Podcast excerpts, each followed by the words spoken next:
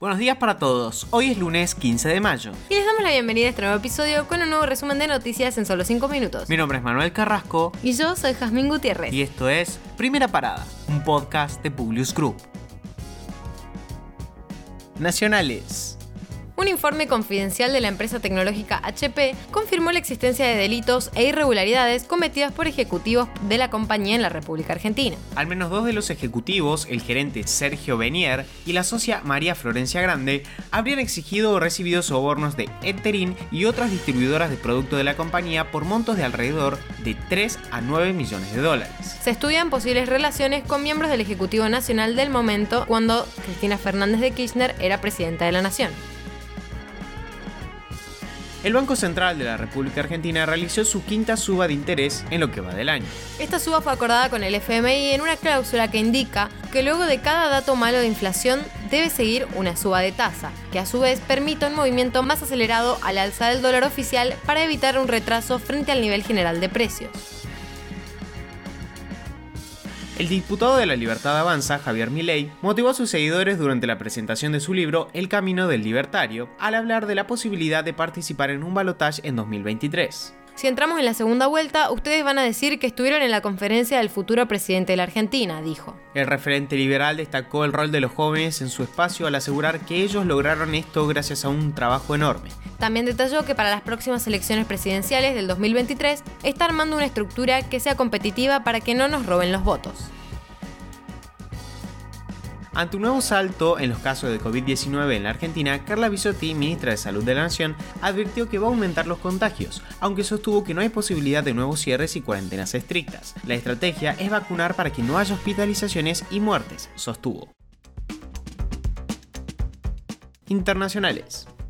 Un adolescente asesinó a 10 personas en un supermercado de Buffalo, Nueva York. Con un chaleco antibalas y un rifle de asalto dejó 10 muertos y 3 heridos, de los cuales 11 eran afroamericanos. Lo más macabro de todo esto es que llevaba un casco equipado con una cámara para transmitir su crimen en vivo por internet. La policía cree que el ataque había sido planeado durante meses y añadió que está investigando un manifiesto de 180 páginas que el perpetrador supuestamente publicó antes de ejecutar la masacre y que incluía un plan para conducir a varios condados para llevar a cabo el tiroteo en el Tops Friendly Market. Finlandia confirmó este domingo su candidatura a la OTAN, un anuncio que supone un reordenamiento de los poderes en Europa. A su vez, se espera que Suecia siga el mismo camino. Mientras se tramitan las solicitudes, lo que puede tardar meses, la alianza ofrecerá a ambos países garantías provisionales de seguridad. Obviamente esto provocó la ira de Rusia que amenaza con represalias. El Kremlin insiste en que las naciones nórdicas no tienen nada que temer, pero dejó de suministrar electricidad a Finlandia. Algo todavía más grave que esto fue que el vicepresidente del Comité de Defensa de la Duma, aliado de Vladimir Putin, advirtió que Finlandia podría ser aniquilada en 10 segundos con el misil hipersónico ruso Satan 2. Entre otras cosas dijo, si amenazan a nuestro estado, aquí está el Sarmat para ustedes, y habrá cenizas nucleares de ustedes si piensan que Rusia no debe existir. La dictadura cubana aprobó un nuevo código penal que sanciona con cárcel de hasta tres años a quienes insulten a funcionarios públicos. La nueva norma también prohíbe el financiamiento externo de los medios. Activistas y opositores consideran que esta reforma acallará la protesta social y el periodismo independiente. Además, tipifica como delitos de sedición a quienes se manifiesten o realicen acciones de desobediencia civil, propaganda contra el orden constitucional y el Estado socialista o difundan noticias falsas que pongan en peligro el prestigio del Estado cubano. Corea del Norte admitió otros 15 muertos tras anunciar su primer brote de COVID-19. Kim Jong-un pidió fortalecer las medidas de cuarentena para superar la crisis y aseguró que la mayoría de los pacientes están cursando una enfermedad leve. La situación preocupa por lo contagiosa que ha demostrado ser la variante detectada y por el hecho de que el país no ha puesto una sola vacuna y no tiene aún un plan nacional de inoculación.